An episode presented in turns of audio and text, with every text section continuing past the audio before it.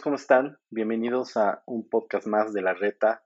En esta ocasión para hablar de, bueno, es que ya hasta es un tema complicado de explicar. La gran novela de Dak Prescott y los Vaqueros de Dallas.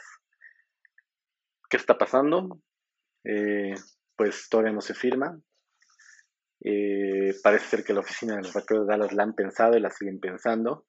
Y el motivo por el cual lo están pensando es porque Dak Prescott está pidiendo ganar casi lo que gana Mahomes, estar por detrás de él, es decir, ser el segundo mejor pagado de la liga, lo cual pues evidentemente eh, no lo vale, ¿no? Y quien me diga de los vaqueros de Dallas, y lo siento mucho aficionados de los vaqueros de Dallas, que me diga que lo vale, eh, pues están en un grave error. Pero quisiera empezar eh, con eh, más detenimiento este podcast eh, sobre el por qué le llamé que sería otro grave error para Jerry Jones refirmar a Dak Prescott. Y esto tiene que ver porque históricamente no le ha ido bien a Jerry Jones después del tema de los campeonatos que tuvo, ¿no? Porque si nosotros recordamos que en 1989 él toma el mando y compra a los Vaqueros de Dallas después de que tuvieron épocas desastrosas, pero ya eran una franquicia importante, ¿no? Eh, el equipo de América, famoso, yo creo que junto con los Steelers, eh, los equipos de mayor afición, eh, decide al momento de tomar el equipo dejar ir a Tom Landry, una de las figuras eh, digamos, más eh, simbólicas ¿no? del fútbol americano y el único eh, coach que habían tenido los vaqueros hasta ese entonces. Pero bueno, digamos que ahí las cosas le salen, ¿no? Toma Jimmy Johnson, llegan jugadores como Troy Eggman, Emmitt Smith, Michael Irving y hacen esa, esa gran, ese gran tridente, ¿no? ganan dos Super Bowls, pero después de ganar dos Super Bowls, dejan ir a Jimmy Johnson increíblemente, que para mí es el primer error grave que tiene eh, Jerry Jones. Y traen a Barry Switzer, que pues con la inercia del equipo armado por Jimmy Johnson, yo siempre he creído que es así, ¿no? Tuvo una inercia positiva por el equipo que ya estaba armado, pues ganan el otro Super Bowl, que fue el Super Bowl 30, y fue el más reciente, el último, ¿no? Y estamos hablando de que eso fue en 1994-95, es decir, desde ese entonces los Vaqueros de Dallas no han podido llegar ni siquiera, ni siquiera a otro Super Bowl y ya digamos competir por él. Entonces, desde ahí empezó eh, la secuencia de errores que yo le veo a, a Jerry Jones, ¿no? Después de esa, el segundo error, pero abismal para mí, fue haber tenido tantos años, pero tantos años a Tony Romo. O sea, Tony Romo, eh, digamos, era un coreback mediano, ¿no? Y aquí hay que puntualizar que efectivamente desde la salida de Troy Eggman y a la fecha, porque tampoco Dak lo es y ahorita hablaremos, Tony Romo no era un coreback elite, ¿no? Entonces, sí, con muchos números y que este, rompiendo este, marcas de la franquicia, etcétera, y todo, ¿no? Lo que quieran. Pero no ganó nada, y, lo peor que fue eh, para Tony Romo es que ni siquiera fue capaz de, ganar en, en postemporada, de las pocas veces que pudo asistir a postemporada, porque eso también es importante, ¿no? Es decir, no nada más eh, el vas y, ganas, pues porque puedes haber llegado dos veces y las dos veces ganarlas y hasta inclusive llegar al Super Bowl. Pero en el caso de Tony Romo, pues se fue 2 y 4, ¿no? Lo cual es totalmente lamentable y creo que ahí eh, pues sí tiene mucha, eh, está muy extraño, ¿no? Que Jerry Jones lo haya aguantado tanto tiempo, se dice que tenían una muy buena relación, casi de padre e hijo, pero eso condenó a los Vaqueros de Dallas durante años, ¿no? Todos recordamos los grandes errores de Tony Romo en partidos importantes, diciembre era el peor mes de Tony Romo, y, hoy para mí Tony Romo es mejor analista deportivo, analista de, de los partidos que lo que fue de quarterback. Ese fue uno de los errores graves, ¿no?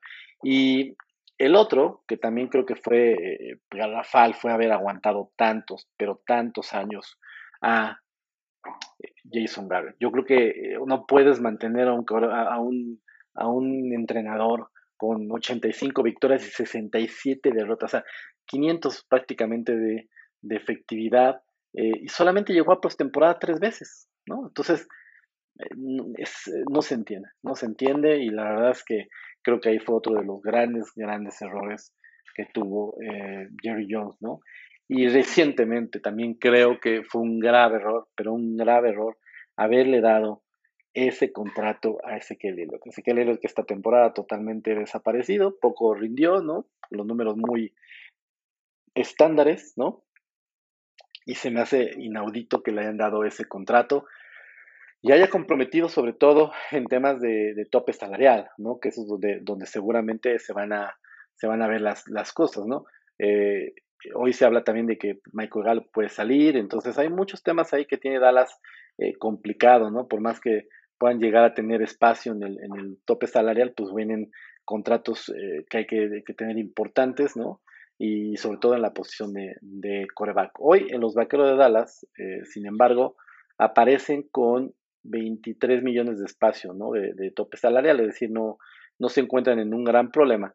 Pero el problema que sí tienen es que Dak Prescott está pidiendo 40 millones, 40 millones por temporada si vemos que el de Patrick Mahomes es de 45 aproximadamente, y bueno, ese es un contrato a 10 años que le dieron en Kansas City, pues el agente y, la, y, las personas cercanas a Dak Prescott quieren ese contrato de 40 y 42 millones de, dólares, ¿no? Por temporada y creo que lo quieren también por 5 años. Querer ganar lo mismo que Patrick Mahomes, o bueno, ser el despuesito de Patrick Mahomes, es totalmente irreal. Yo creo que por eso la oficina de Dallas lo está analizando. Eh, recordemos que Dak Prescott este año estuvo con el tag de jugador franquicia, 31 millones de dólares, eh, porque acuérdense que es un valor de promedio ¿no? de, de, lo que se hace de, los, de, los, de, los, de la posición, pero va aumentando cada año si lo sigues refirmando en ese esquema. Si los vaqueros de Dallas quisieran volverlo a firmar este año, se iría hasta 37 y creo que en el siguiente año podría llegar hasta 45, 46, lo cual es irreal. Entonces no les conviene tampoco llegar a eso, ¿no? Pero a, más allá de lo que le convenga, ¿no? En, financieramente a, Dallas, es que no, no se puede pagar eso por un jugador así. O sea, no, no tenemos, eh, no hay forma de, de poder justificar o más bien cómo Dak quiere justificar eso, ¿no? Eso es lo que a mí se me hace increíble, ¿no? Hoy si lo vemos en, en, en el contrato, los contratos más fuertes, ¿no? Este, lo tiene hoy Patrick Mahomes, ¿no? Con 45, después de Sean Watson, 39, Russell Wilson con 35. hasta ahí estamos hablando de tres quarterbacks elite, ¿no?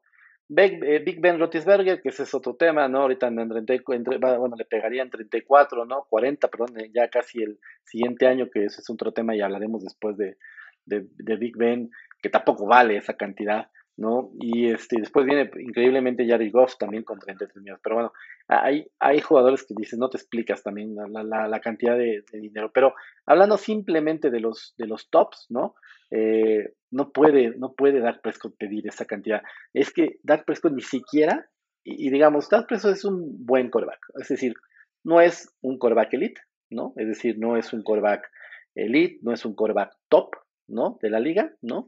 Este, es un quarterback que ha tenido en toda su carrera 42 eh, victorias, 27 derrotas, ¿no? 106 touchdowns, 40 eh, intercepciones, 17 eh, milladas, sí, números, pase completo 66%, o sea, algo, algo normal para muchos quarterbacks, ¿no? ¿no? No es tampoco lo más deslumbrante, este, pero, pero lo importante es también el tema de los playoffs, ¿no? Lo que lo mismo que les decía Tony Romo, ¿no? En playoffs está uno y ¿no? Entonces, eso es increíble. No puedes tú como un coreback eh, pedir esa cantidad cuando ni siquiera has demostrado tener esa capacidad exitosa, ¿no? Patrick Mahomes lo tuvo, ¿no? Y ya logró un Super Bowl y ya llegó otro Super Bowl seguido y seguramente podrá llegar a otro, ¿no? A menos que algo pase en Kansas City, ¿no? Pero no puedo creer que Dak Prescott quiera estar a la altura de Patrick Mahomes, ¿no?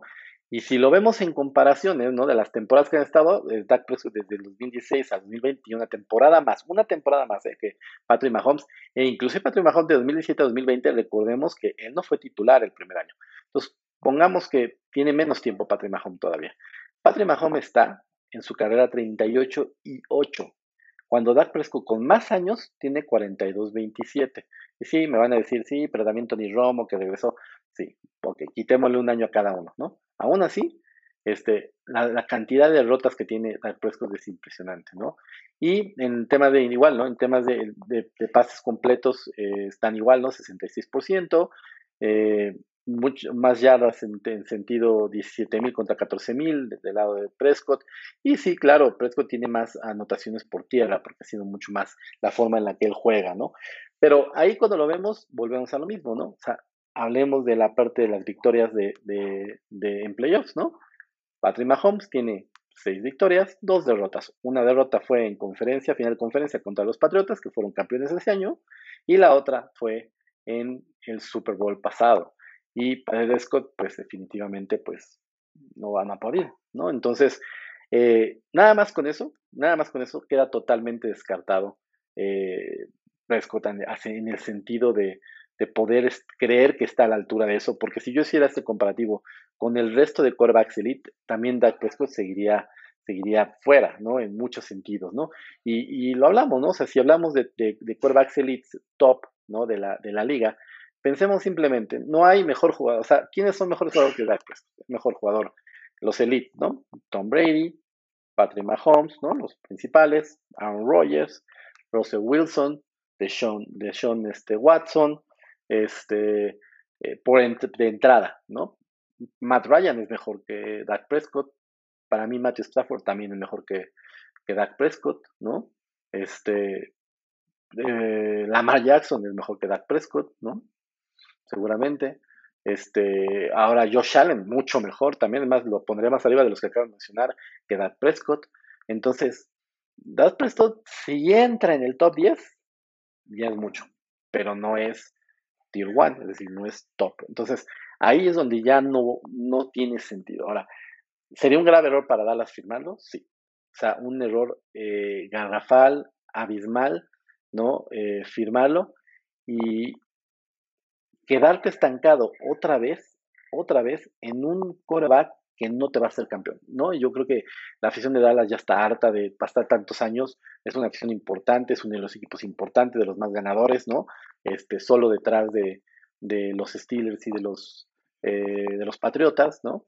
Eh, entonces, cometer ese error de Jerry Jones va a condenar a que él nunca más, nunca más vuelva a ver a sus vaqueros de Dallas campeones. Yo creo que ahí se quedan estancados, no tiene material para ganar en playoffs, se le ha notado en los momentos importantes, le gana la presión, no sabe conducir al equipo en esos momentos importantes, que es en el mes de diciembre, que es en el mes de los playoffs, que es en enero, ¿no? Este, inclusive no vemos al equipo de los Vaqueros de Dallas tan eh, completos en todos sus frentes como para poder garantizarle en el corto plazo o mediano plazo un equipo importante. Ahora, si ellos lo firman y lo tendrían que firmar por cinco años, ahí se tendrían que quedar estancados, ¿no?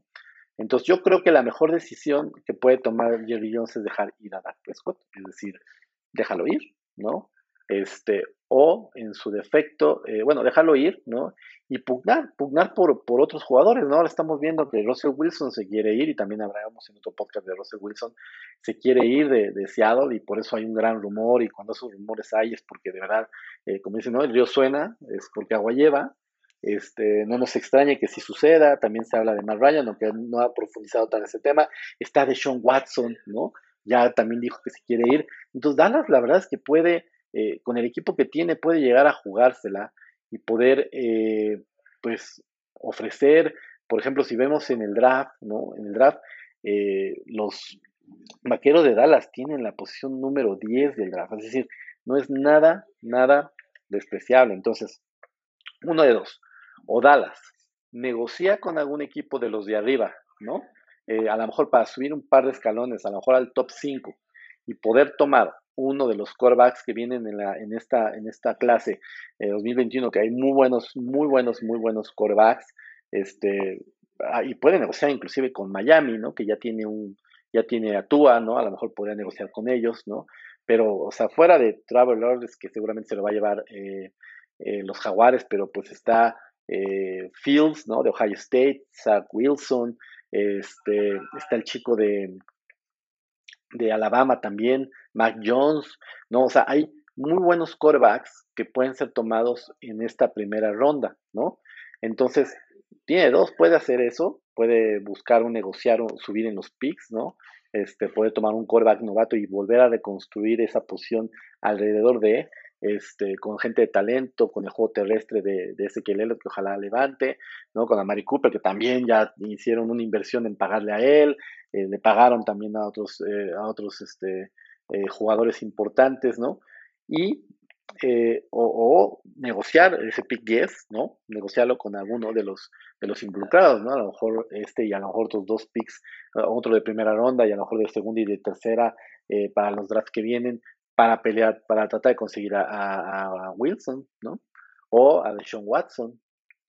Y si nos vamos todavía más allá, no sé, y a lo mejor puede ser, también podría llegar a negociar con Dak Prescott, hacerle un contrato, ¿no? De a lo mejor de tres años, de 35 millones, 30, de 30 millones, aunque no lo sigo porque creyendo que no los vale, ¿no? Ni eso, ¿no? Para mí es un quarterback de 20, 25 millones, ¿no?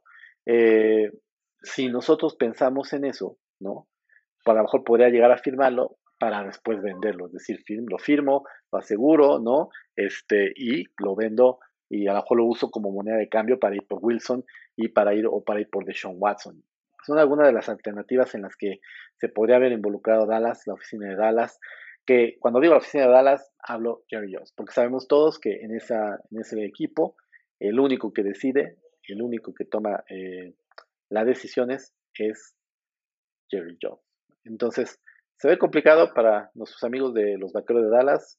Eh, la verdad es que las apuestas están, están a que lo van a reafirmar y yo sigo creyendo que será el peor error o el último, no sé si el peor, porque la verdad es que han cometido muchos de los que les mencioné, pero sería quizá el último gran error de Jerry Jones en, su gestión y desafortunadamente con Dak Prescott no van a llegar a ningún lado. Pues muchas gracias por este, escucharnos, espero que les haya gustado este análisis, esta, esta crítica, este evaluación de lo que es eh, la posible recontratación de Dak Prescott. No olviden seguirnos en redes sociales y visitar nuestro canal de YouTube. Hasta luego.